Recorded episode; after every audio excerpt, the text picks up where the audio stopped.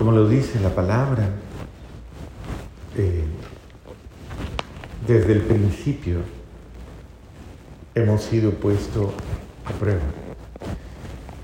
Siempre todo ser humano en, en todo momento de su vida confronta la prueba. Es una realidad, casi podríamos decir, como parte del misterio, del misterio de la vida. Nadie puede escapar a ese momento. Absolutamente todos somos confrontados con la prueba.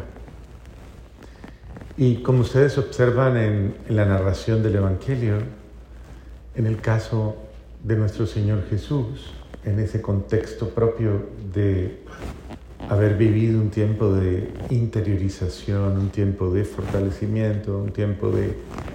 Sin embargo, al terminar la fase prácticamente de ese periodo tan maravilloso de vida interior, pues la humanidad, la humanidad del hombre está ahí. Y Cristo se revistió de humanidad.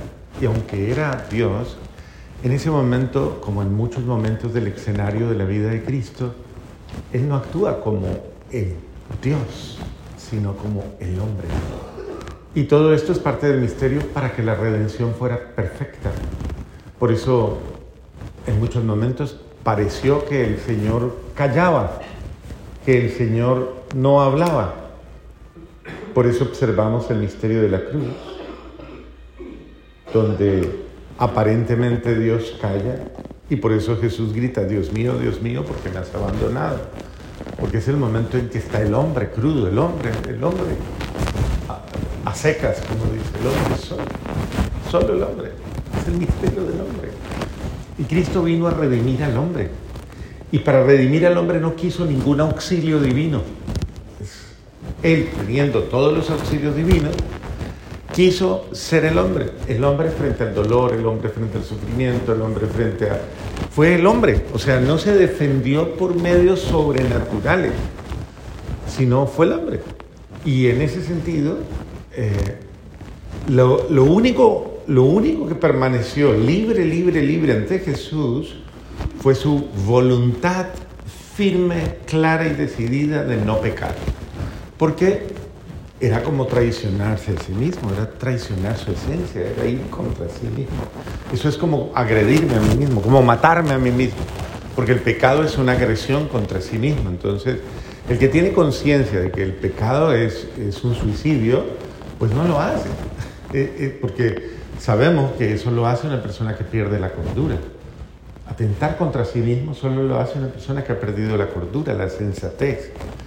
Y, por eso el pecado es una forma de insensatez, es una forma de, llegar a un nivel en el, que, estoy cayendo yo en una situación eh, en la cual básicamente perdí el dominio de mí mismo, perdí la soberanía sobre mí mismo. Y se impuso eh, precisamente mi humanidad, mi, mi fragilidad, mi debilidad. Y una persona, por eso una persona que se hace daño a sí misma ya no está bien, no está bien. Está actuando de una manera irregular. Por eso es, el pecado como tal es fruto de la ignorancia, es fruto de, la necedad, es fruto de la imprudencia, es fruto de, de, la terquedad, es fruto del capricho, es fruto de la soberbia, es fruto del orgullo, es fruto de, es fruto de todas esas formas ciegas, torpes, de no querer ver, vivir en la verdad, ver la verdad. Pero es parte de la oscuridad que lamentablemente se cierne sobre las personas y que muchísimas veces esa oscuridad tiene que ver con la ofuscación de los sentidos, a tal manera que la persona está en una bruma tan, eh, podríamos decir, eh, envolvente, que esa persona no es capaz de ni de ver, ni oír, ni de escuchar, ni de actuar. Y por eso, dentro de todo ese misterio, eh, Dios comprende al hombre porque comprende que sus capacidades no son tales como para en muchos momentos poder co confrontar eh, con la mejor actitud la prueba. Mire todo lo que pasó Jesús en oración, en ayuno, en penitencia, en todo, para confrontar la prueba. Y no solo la prueba de ese momento. Ese momento del desierto es, casi podríamos decir la prueba de la vida. O sea, la prueba. Fueron 40 días y 40 noches para preparar todo su ministerio de tres años. O sea, fue santificando cada instante de su día. Y, de esa manera hizo su retiro. Por eso son importantes los retiros espirituales, los encuentros espirituales. Porque, ¿cómo, o, sea, ¿cómo va a vivir usted eh, toda esa realidad que usted sale a confrontar sin haber sido, sin haber hecho toda una terapia y todo un ejercicio de interiorización y de fortalecimiento y de crecimiento para poder salir a confrontar la realidad. San Vicente de, de Paul tenía una frase muy, muy cierta, decía, si quieres permanecer un día, un día delante de los hombres y no caer, tienes que pasar muchos, mucho tiempo de rodillas ante Dios. Porque es verdad. Solamente la gracia de Dios puede sostener, sostenerte de no verte envuelto en las trampas y en las mentiras del mundo, del demonio y de la carne y caer. Entonces, no es chiquito el enemigo, no es pequeño el enemigo, el enemigo es grande y el enemigo es muy, muy, muy, muy astuto y el enemigo es muy sofisticado. Estamos hablando del mundo, el demonio y la carne. Y son tres enemigos mortales que obviamente hay que saberlos ver dentro de su estrategia y su dinámica y su realidad por la cual llegan al hombre y lo ponen en prueba. Ese, eh, eh, esos tres enemigos nos los han enseñado desde muchachitos, pero se nos volvió un juego. Entonces uno hasta lo dice, el demonio y la carne, pero a ver, Entienda claramente que no hay, ¿cómo dice? No hay enemigo. Ok. Y en ese sentido, el mundo se lo traga a usted cuando usted no tiene una actitud frente al mundo. El mundo se lo come. Porque el mundo implica todo este montaje sociológico, industrial, tecnológico, que deshumaniza, que eh, dispersa, que atrapa, que sencillamente consume, que reduce, que ¿Y que, en qué se te va la vida? Te lo pregunto, ¿en qué se te va la vida? Tú te pones a ver en qué se te va la vida y se te va en el trabajo, sí, o se te va en un televisor o en un dispositivo hoy día, o se te va en... y calcula las horas, eh, podríamos decir, eh, verdaderamente eh, dignas de tu vida, las horas valiosas de tu vida, las horas que tú verdaderamente has sido ser humano, has aprovechado y no has sido simplemente alguien en función de. Y verás que son pocas. Esa calidad de horas frente a la familia, frente a los tuyos, en interacción, en diálogo, frente a ti mismo, en interiorización, en crecimiento, son muy pocas. Pues viene la segunda fase o la segunda realidad. El mundo como tal, ya sabéis que es un monstruo. Y en él está montado el mercantilismo. Y el mercantilismo tiene tres caras, el tener, el poder y el placer. El mercantilismo es básicamente toda la dinámica por la cual se usa al hombre de todas las maneras.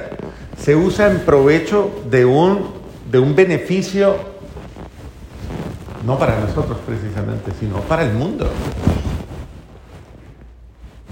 Y entonces usted puede caer en cualquiera de esas tres caras del mercantilismo precisamente desde su realidad humana, desde su fragilidad humana. Entonces ahí viene el segundo enemigo, que es la carne, que es que su humanidad herida, maltratada, frágil, ah, completamente debilitada por el pecado y por la misma condición suya de fragilidad, de pecador. Entonces, esa realidad de fragilidad le lleva a usted a ser absolutamente vulnerable en todo momento, vulnerable a la prueba, vulnerable a la tentación. Eso quiere decir que todas las estrategias del mundo, el demonio, la carne, el tener, el poder, el placer, el mercantilismo, están ahí avasallando su vida, afectando su vida, atrapando su vida, manipulando su vida, usándola.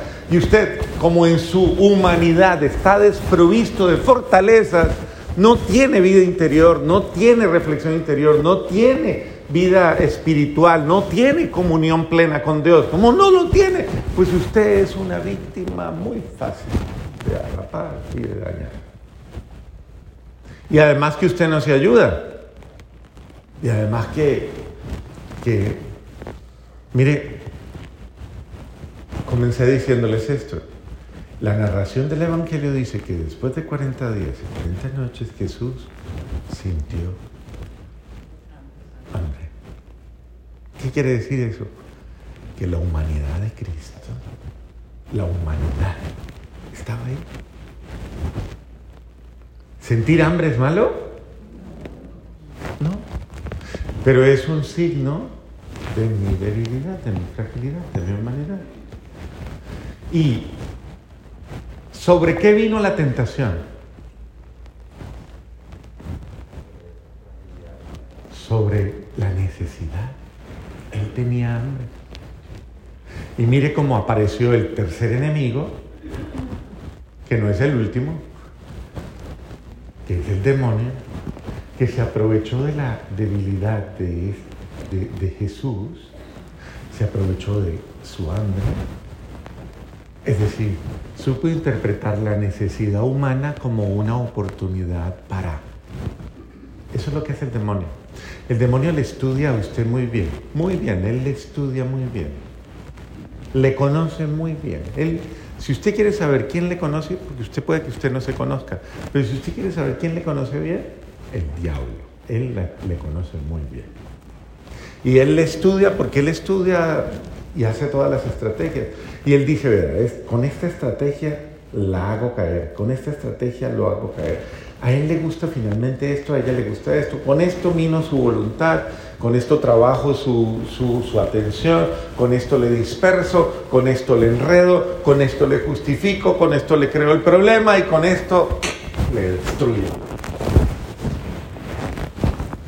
Usted sabe cómo, cómo, cómo una boa, un, una boa o un buío negro, usted sabe cómo una, una serpiente de esas se come un toro.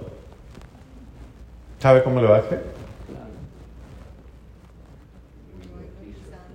¿Qué es lo primero que, hace? ¿Cómo hace para comerse un animal tan grande? ¿Qué es lo primero que hace?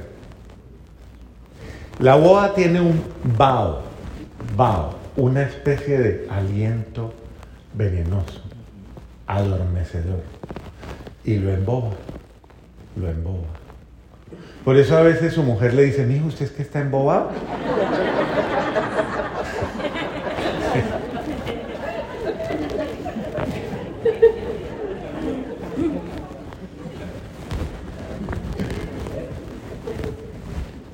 La boa hace eso, le emboba, le emboba, le emboba, le adormece, le adormece y cuando ya le tiene adormecido, le enreda, se enreda. Luego aprieta, aprieta, aprieta hasta que le destruye todos los huesos, es decir, y lo vuelve una gelatina y luego se lo traga. Y así se come un toro. Así es el demonio. Primero le emboba, luego le enreda, luego le destruye y luego se lo traga.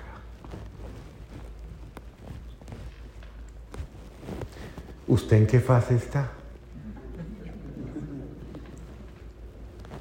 Pregúntele al de al lado, pregúntele. ¿Está embobada ya? ¿Está embobada? ¿O se la están tragando? Dígame.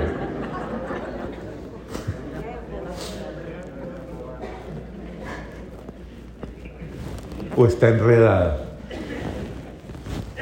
Entonces, observen ustedes que eso es una, esa es la psicología, esa es la estrategia del mal.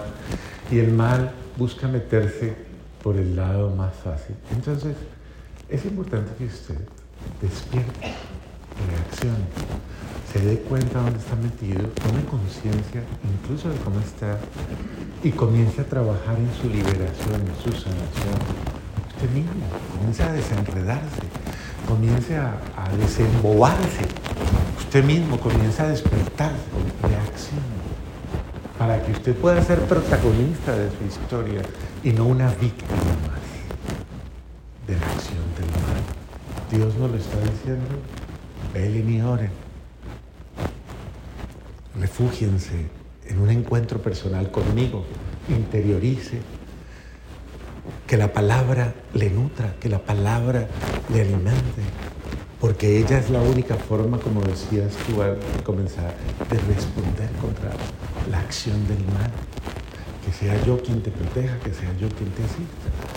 Y, desde esta perspectiva el Señor nos está diciendo, preparen para la guerra, preparen, adiestren, dispongan, porque es verdad. Así como dicen ustedes, la pelea es, pero no con cualquier arma, es con el arma, con las armas sobrenaturales. Y esas armas sobrenaturales son las de Dios.